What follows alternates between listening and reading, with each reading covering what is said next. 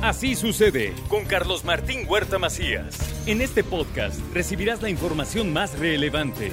Un servicio de Asir Noticias. Y aquí vamos a nuestro resumen de noticias. Audi. Audi interpuso ya un recurso para declarar inexistente la de la huelga mientras el sindicato pide la salida de Jacobo Isa. Lo cierto es que hoy, hoy se reanudan las negociaciones en la Ciudad de México. De que Jacobo Isa Villa renuncie al puesto de vicepresidente de Recursos Humanos de Audi México.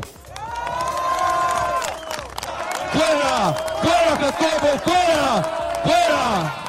Ya que gracias a él y a su manera represora de negociar al estilo de los años 80, la huelga en Audi no es lo ideal, hay que privilegiar el diálogo y lograr acuerdos entre los sindicatos y la empresa. Esto es lo que dice el gobernador Sergio Salomón. El tema de Audi es algo que no, no es lo ideal. Tenemos que ser muy respetuosos de la base laboral, de, los, de la vida sindical, de las decisiones que toman los trabajadores pero siempre un llamado a que el diálogo es la vía adecuada para poder alcanzar siempre los acuerdos. Durante el tercer trimestre del 2023, la actividad económica en Puebla tuvo una caída, esto de acuerdo a datos del INEGI.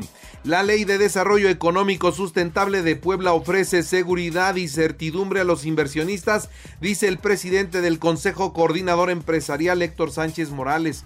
Encabeza el gobernador el inicio de la construcción del distribuidor periférico vía Atliscayot.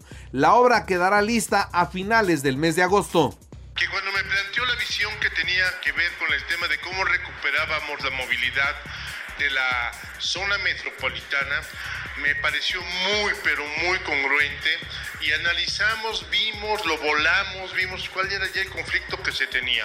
Y efectivamente las dos entradas y salidas a Tlaxcala que tiene que ver con Central de Abastos.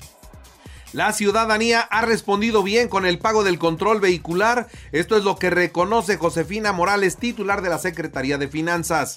Bueno, pues sí hemos tenido, la verdad, gran, gran este, atención por parte de, de los ciudadanos en el pago de los impuestos. Todavía no cerramos el mes, estamos hoy este, ya en esta semana concluyendo.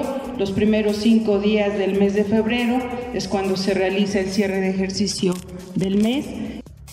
Durante todo el mes de febrero, las preinscripciones en educación básica para el ciclo escolar 2024-2025, así lo dio a conocer Isabel Merlo, secretaria de Educación Pública.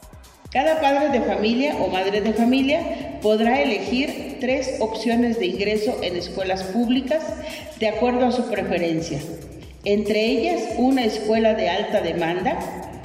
Es importante mencionar que los centros escolares y unidades educativas están dentro de esa categoría.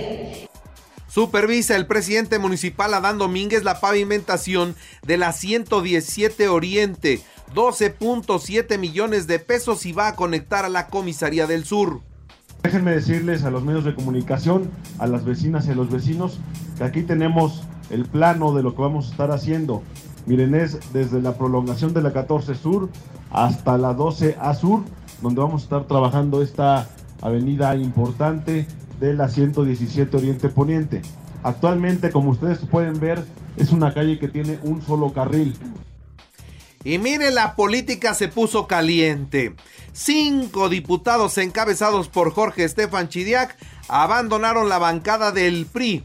Acusan exclusión de su partido.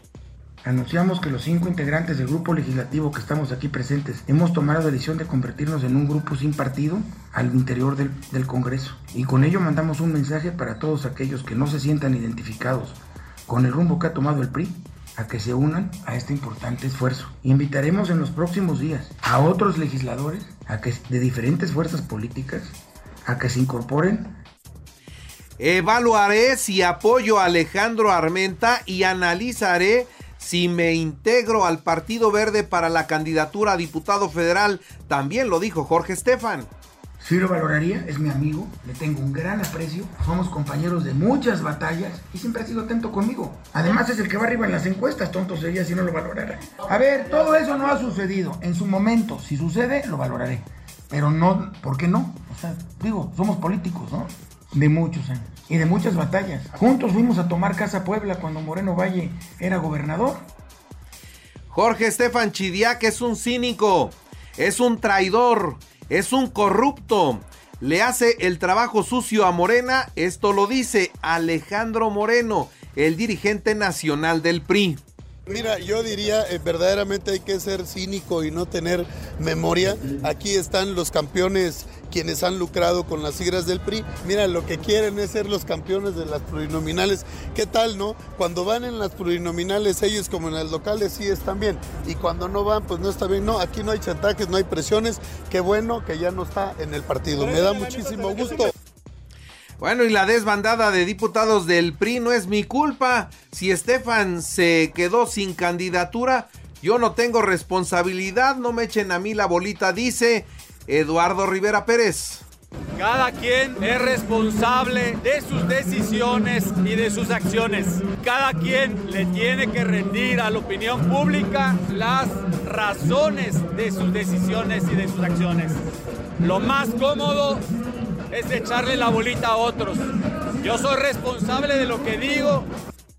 Bueno, y Adán Domínguez, Adán Domínguez, presidente municipal de Puebla, debe evitar perseguir a los presidentes auxiliares que se sumaron al proyecto de Morena. Esto es lo que le advierte Alejandro Armenta.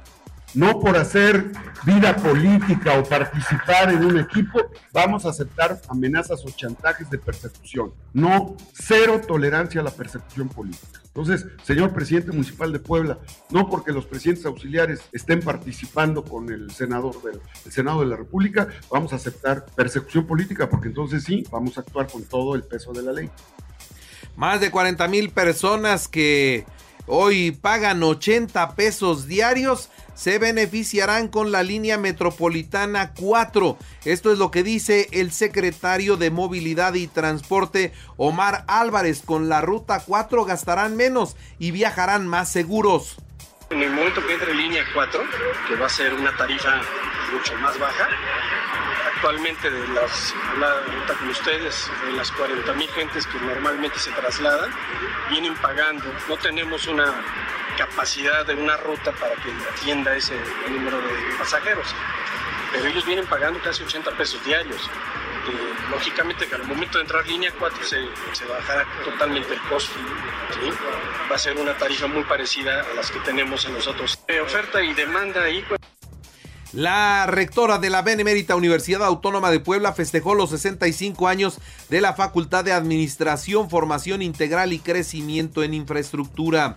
También le doy a conocer a todos ustedes que el Infonavit alerta sobre fraudes al momento de traspasar los créditos. Tengan mucho cuidado. Catea la policía estatal, el penal de Huejotzingo aseguraron 46 teléfonos, más de 6 mil pesos y drogas. Y conductores de taxis de plataforma bloquearon el periférico anoche frente al CIS, piden castigo en contra de un conductor particular que provocó un accidente y dejó dos heridos. En la información nacional e internacional, tragedia en Quintana Roo, se hundió un catamarán repleto de turistas navegaba entre Cancún e Isla Mujeres. Se reportan cuatro personas muertas. La Fiscalía General de la República afirma que hubo un segundo tirador en el magnicidio de Luis Donaldo Colosio y Genaro García Luna lo encubrió.